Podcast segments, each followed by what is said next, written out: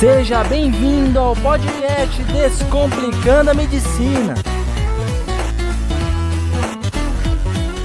Fala rapaziada do Descomplicando a Medicina, tranquilão? Vamos comentar hoje sobre assuntos relacionados a doenças da próstata. Hoje a gente vai conversar com o Dr. Hamilton Zampoli, ele é chefe do Centro de Uro-Oncologia do Departamento de Oncologia do Hospital Oswaldo Cruz e chefe também do Hospital de Câncer Dr. Arnaldo Vieira de Carvalho. Tudo bem, doutor Hamilton, como é que vai? Tudo ótimo, Zanata, é um prazer estar com você, tentar desmistificar um pouquinho algumas coisas a respeito de próstata, não só câncer, mas doenças benignas da próstata. Para esse mundo de pessoas que te acompanham aí diariamente, eu acho que é, é um papel que a gente tem a ajudar a esclarecer as dúvidas que, que é de muita gente, né? até de médicos. Então vamos, vamos adiante, vamos tentar ajudar todo mundo hoje. Legal.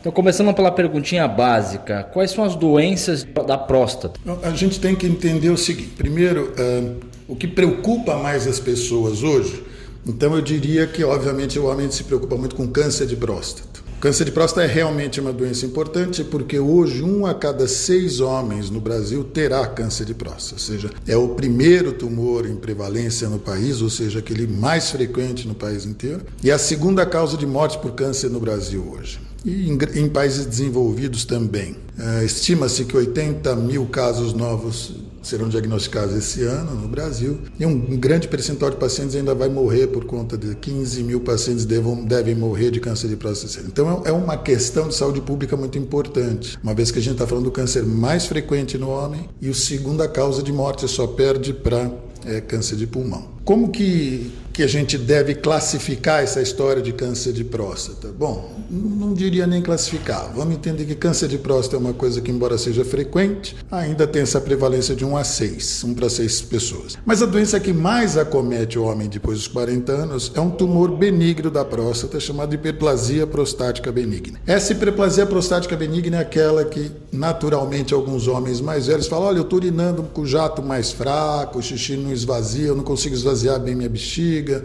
eu tenho que levantar várias vezes à noite para fazer xixi, mas isso é normal da idade. Não, isso não é normal da idade. Isso é comum quanto mais velho o indivíduo está, mas não é normal para a idade. Isso é uma doença e a doença chama-se preplasia prostática benigna. Isso sim, quase todos os homens terão, depois de 60 anos, todos os homens têm algum grau de hiperplasia prostática. Alguns têm sintomas, é, outros não, e a severidade dos sintomas também varia de paciente para paciente. E como é que a gente faz o diagnóstico então dessa hiperplasia prostática benigna da próstata e como é que diferencia se pode ser algo mais grave, como por exemplo um, câncer? Então aí a gente tem que pensar que hoje não, não existe um exame ideal que faça nem o diagnóstico que confirme a doença, nem que exclua a doença.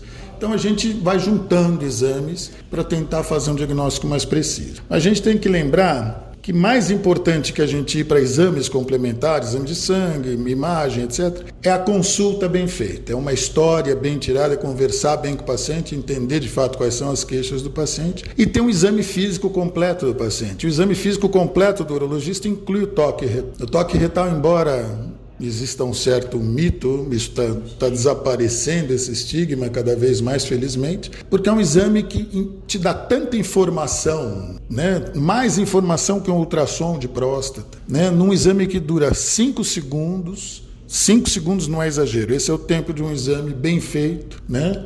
É indolor, não é desconfortável. A pessoa realmente, quando termina o exame, fala: Poxa, é só isso, doutor. Se eu soubesse que era isso, não teria sofrido tanto tempo. É uma coisa tranquila. E é fundamental, porque ele, ele permite que você estime o tamanho da próstata, os limites da próstata, a consistência da próstata, a presença ou não de nodulações que possam ser suspeitas para câncer ou para doença benigna. E, fundamentalmente, vai estar diferenciando uma doença benigna de uma doença maligna. Né? Estamos falando em tumores. Tumor benigno e tumor maligno. Câncer é o tumor maligno. Não é só isso que existe na próstata, existem doenças infecciosas. Prostatite é uma delas. Prostatite é uma doença mais aguda, né? Dá febre, mal-estar, o paciente vai para o pronto-socorro urinando mal, mas é uma coisa súbita, com, com quadro é, sistêmico, organismo todo envolvido, de uma forma muito exuberante. também pouco comum, mais frequente em homens com mais idade. Existe um pico também aos 35 anos, cara mais jovem que pode ter prostatite, mas é uma doença menos frequente, a prostatite aguda.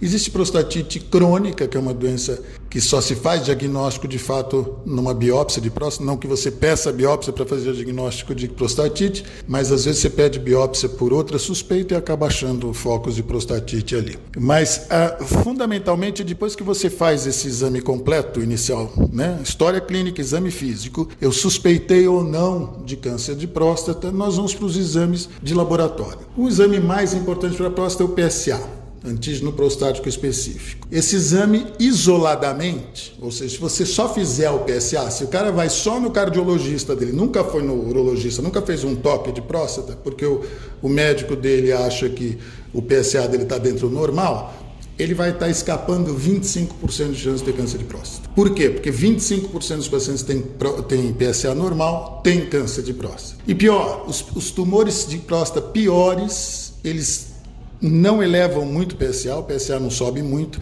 mas ele altera o toque precocemente. Quando você faz só o toque, você escapa menos, escapa 15% dos pacientes que têm câncer de próstata. Ou seja, 15% dos pacientes que têm toque normal também têm câncer de próstata. Quando você junta os dois, o toque não é suspeito para câncer o PSA também não é suspeito para câncer, o PSA é normal, a chance de existir câncer é, é desprezível. Então daí você fica absolutamente sossegado com esse paciente, vai na periodicidade, vai sugerir a periodicidade de controle de acordo com a idade, etc. E quando é que a gente deve pensar em começar a fazer o rastreio do toque?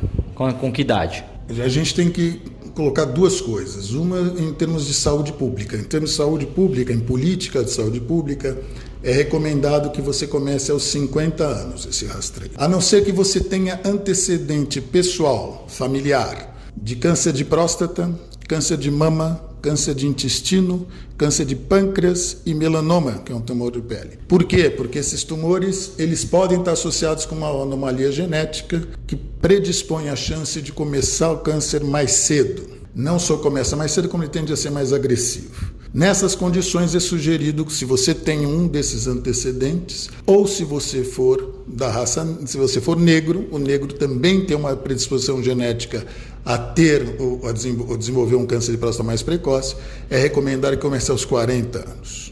Né? Então, aos 40 para quem tem esses antecedentes, quem não tem, aos 50 anos. Isso em termos de saúde pública. Se você for olhar para paciente seu, você vai dizer o seguinte: todos os homens deveriam fazer um exame aos 40 anos. Se o seu exame de toque e PSA estão absolutamente normais aos 40 anos, pula direto para os 50. Se tiver uma pequena alteração que ainda não se suspeite para nada, a periodicidade vai ser diferente. Entendeu? Legal. Vamos supor então que você faça o toque e ache algo suspeito. Como é que você faz a investigação a partir do exame mais simples até o mais complexo? E caso venha suspeita nesses exames de câncer, qual é a, a, sequência? Quando você faz uma suspeita, seja no toque, no PSA ou ambos, o próximo passo, até três anos atrás, era fazer uma biópsia no paciente. Essa biópsia é feita com o paciente sedado, o anestesista ceda o paciente, ele dorme, ele não sente o, o exame, e através de um transdutor que é colocado pelo reto, isso dirige o lugar que você quer colher fragmentos da próstata para análise no microscópio e fazer diagnóstico. Tá? É, de três anos para cá, surge uma nova ferramenta que chama-se ressonância nuclear magnética multiparamétrica da próstata.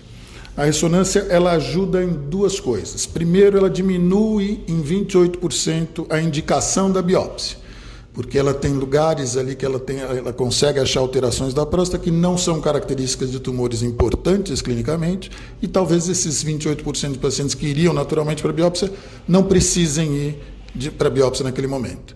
E para aqueles que de fato precisam fazer biópsia, ela ajuda a direcionar lugares onde são eh, encontradas lesões mais suspeitas para tumores importantes. Então a ressonância entrou nesse papel. Então, depois de um exame de de toque e de PSA, que eu chegue a um critério de suspeita, eu faria uma ressonância multiparamétrica. E se essa ressonância não tiver nesse grupo que chama PIRADS 1 ou 2, que são de baixo risco, é, que esses 28% que não precisam de biópsia, os outros vão para biópsia direcionada pelo, pela ressonância. A biópsia então retira fragmentos, esses fragmentos vão para o microscópio e daí pode-se fazer um diagnóstico preciso, dizer tem câncer? Tem. Não tem câncer é outra história, porque quando a biópsia vem negativa para o câncer, nem sempre você de fato não tem câncer. E a razão é porque é uma amostragem. Você não tirou toda a próstata, o patologista não olhou a próstata inteira, tirou uma amostragem. Ela é significativa, mas ela não viu a próstata inteira. Né? Quando vem positivo, é positivo. Quando vem negativo, ótimo, a gente fica muito feliz, mas nem sempre é negativo, vai depender de caso a caso o segmento. E quais são os tipos de câncer que podem existir e os tratamentos? A gente sabe que tem a ressecção transuretral e a cirurgia de remoção total radical. Explica pra gente como é que é. Então, aí são para patologias diferentes, né? Então, o tumor benigno, a hiperplasia prostática benigna, é aquele que dá muito sintoma para o paciente. A razão é que a próstata abraça a uretra. A uretra é o caninho que leva a urina de dentro da bexiga para fora. Então, ela abraçando, à medida que ela vai abraçando, ela vai fechando aquele cano vai ficando difícil para urinar. Por isso dá sintomas pre... Eh, prematuramente. O paciente começa a ter um jato mais fraco, goteja para começar a fazer xixi. Às vezes ele abre uma torneira para só de ouvir a água batendo na, na pia ele tem vontade de fazer xixi, tem que levantar à noite, correr para o banheiro. Isso são sintomas de doença benigna, não são sintomas de câncer. O câncer, em geral, não começa nessa zona perto da uretra, ele começa na periferia da próstata, longe. Então ele não costuma dar esses sintomas. Mas ele, em geral, também pode coexistir. As duas doenças podem coexistir. Você tem as duas doenças juntas e às vezes o paciente se confunde achando que os sintomas que ele tem são de câncer. E não é. Quando a gente suspeita só de uma doença benigna, e chega um momento cirúrgico, não existe nenhum tratamento clínico hoje para hiperplasia prostática benigna que reverta a doença, que cure a doença. A única forma de curar é cirurgia. Existem tratamentos clínicos que melhoram sintomas por um período, mas o tratamento que vai curar, resolver o assunto é a cirurgia. A cirurgia que você falou é RTU de próstata, ressecção transuretral, uma cirurgia que a gente faz por dentro da uretra e remove essa parte que cresceu a mais e que está dificultando a urina sair.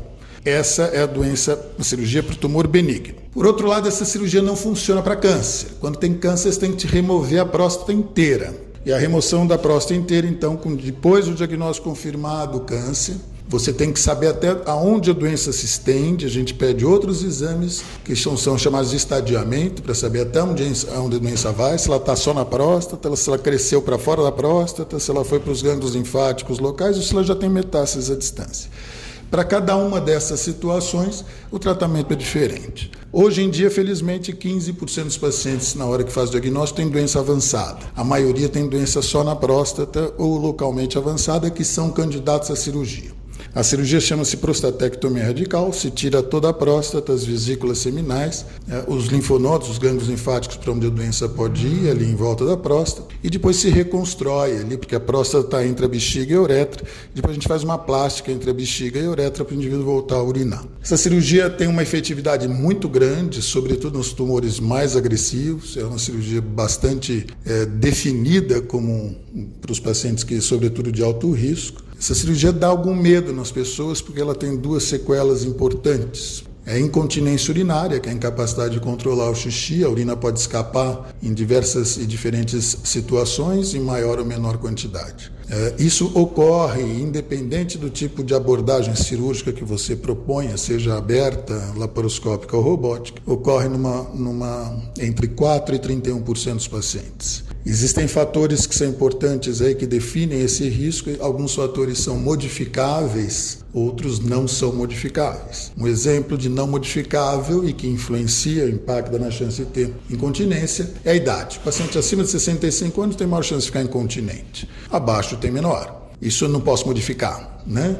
O tamanho da uretra do paciente, a porção chama membranosa, que é que controla o xixi. Se tem mais de 1,4 centímetros é melhor, se tem menos é pior. Mas não dá para modificar. E assim como outras coisas, a circunferência abdominal acima de 90 centímetros é pior, o paciente que já tem muito sintoma miccional é pior. Esses todos não são modificáveis. O que é modificável, então, é a técnica cirúrgica que você vai propor. Então, para doenças que você pode preservar mais estruturas, porque Quem vai ser responsável, em última análise, pela continência e pela potência são algumas estruturas nervosas, vasculares e musculares que existem ali na pelve e que quanto mais você preserva, isso maior a chance de você manter tanto a potência quanto a continência urinária. Existem tumores tão agressivos que você não pode nem preservar essas coisas. Então a chance piora. Daí fica mais perto dos 31%. Isso falando de continência. Vamos falar um pouco de potência.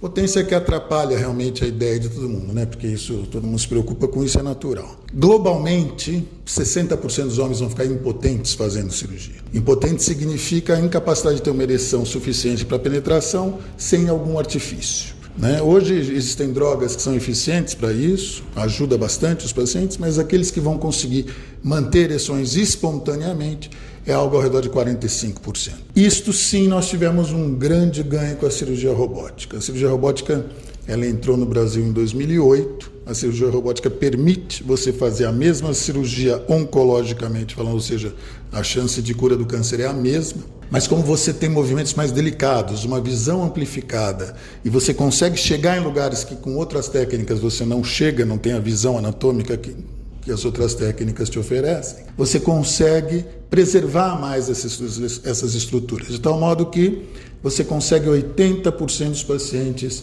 potentes fazendo cirurgia robótica, contra 60% de impotentes com outras técnicas. Então a robótica hoje, para potência, ela é melhor. Em relação a curar o câncer, as duas curam igual, em relação à continência urinária, eu não posso dizer que a robótica é superior, mas a robótica não aumenta o número de pacientes continentes, mas aumenta a rapidez que o paciente fica continente. 70% dos pacientes termina logo depois da cirurgia, tira a sonda e já está continente. Coisa que com outras técnicas leva até seis meses, um ano e meio para se obter. Que bacana essa explicação, foi muito bem feita. Ajuda agora a gente no quesito de recuperação pós-operatório. O paciente, é, aqueles que vão ter falta de ereção, na impotência, qual é o caminho que ele deve fazer? E aqueles que ficam é, potentes novamente, mantêm a sua atividade, quanto tempo para levar a vida normal e, e existe alguma, algum cuidado pós-operatório? A gente estimula, a gente tende a estimular os pacientes a, a iniciarem uma técnica que a gente chama de reabilitação peniana o mais precoce possível. Como com a cirurgia robótica, por exemplo, que hoje basicamente o que a gente faz na vida privada é robótica, com 15 dias o paciente, se tiver condição de transar, ele já pode transar e eu já começo a estimular. Primeiro com medicação. O paciente é estimulado a usar esse tipo de droga, que pode ser esses. Uh, o grupo das drogas são, são chamados inibidores da 5-fosfodiesterase. No mercado tem alguns nomes comerciais aí que não importa, né? mas eu, o que eles fazem é aumentar a possibilidade de você ter uma ereção. E é importante o paciente entender que às vezes ele começa a tomar o remédio, toma um mês, dois meses, e quanto mais se tomar, melhor. E ele fala, pô, doutor, mas eu vou parar de tomar o remédio porque não está subindo ainda como precisava. Mas aqueles pacientes que continuam, começam logo depois, 15 dias depois da cirurgia, começa a tomar medicação. E toma, por exemplo, vou, vou, citar um nome porque é de um estudo. Foi, foi um estudo realizado com pacientes que foram operados e tomavam Viagra todos os dias depois da cirurgia. E um grupo que não tomava. Depois de seis meses, o grupo que tomava Viagra todo dia começou a ter ereção espontânea, sem medicação, 60% mais do que o grupo que não tomava.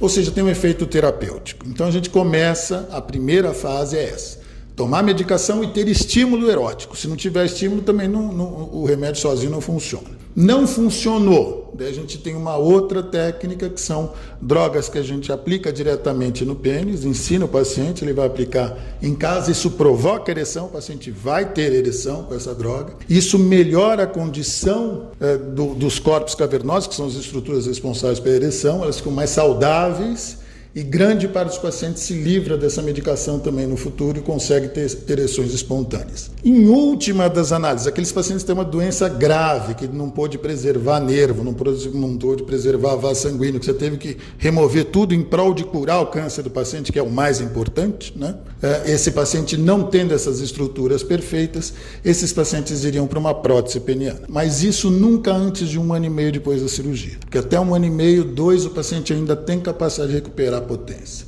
Então não tem que ter esse desespero. Já fala, três meses que eu operei e não funciona. Vai funcionar. Né? É muito mais fácil tratar a impotência do que a incontinência. Ainda que para incontinência também tem tratamento. O mais importante que eu tenho que eu tenho que passar para os pacientes é que se, é o foco. Quando você tem um câncer de próstata, o resultado é um tripé. O primeiro, a primeira perna do tripé é curar o câncer. Segunda é deixar o paciente continente, se possível. E a terceira é deixar o paciente potente, se possível. Porque se você não curar o câncer na primeira vez, a chance diminui muito e o objetivo, então, principal do tratamento, que é curar o câncer, se perde. Então, o nosso foco é curar o câncer. Óbvio que a gente quer deixar o paciente o mais funcionalmente próximo do ideal, mas infelizmente isso é reservado para pacientes com uma doença grave, né? Câncer de próstata é uma doença grave, potencialmente letal. A gente tem que tratar na medida que a doença, que a agressividade da doença nos, nos demanda. Então a gente não pode deixar que o paciente perca o foco e falar, olha, eu não quero tratar porque eu não quero ficar impotente. Gente, é óbvio que eu não, não ninguém iria propor um tratamento agressivo para tratar uma gripe, mas não é gripe que nós estamos falando. Já para doença benigna, hiperplasia, que você faz a ressecção, essa chance não existe. Excelente, brilhante exemplificação do tema para gente. Acho que todo mundo agora já está craque, descomplicou o tema para gente. O pessoal acaba perdendo o medo de fazer o exame é, rotineiro para suspeitas de patologias aí da próstata.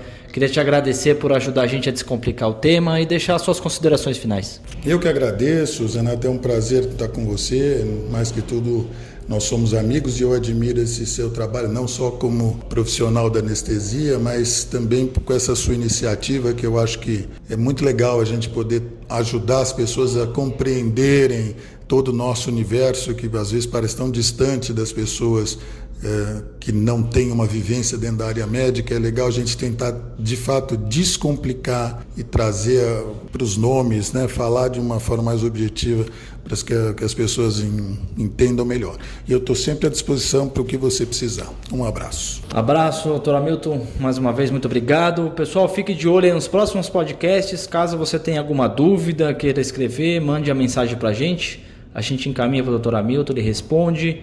E fique de olho e ouvido nos próximos. Grande abraço, até o próximo podcast.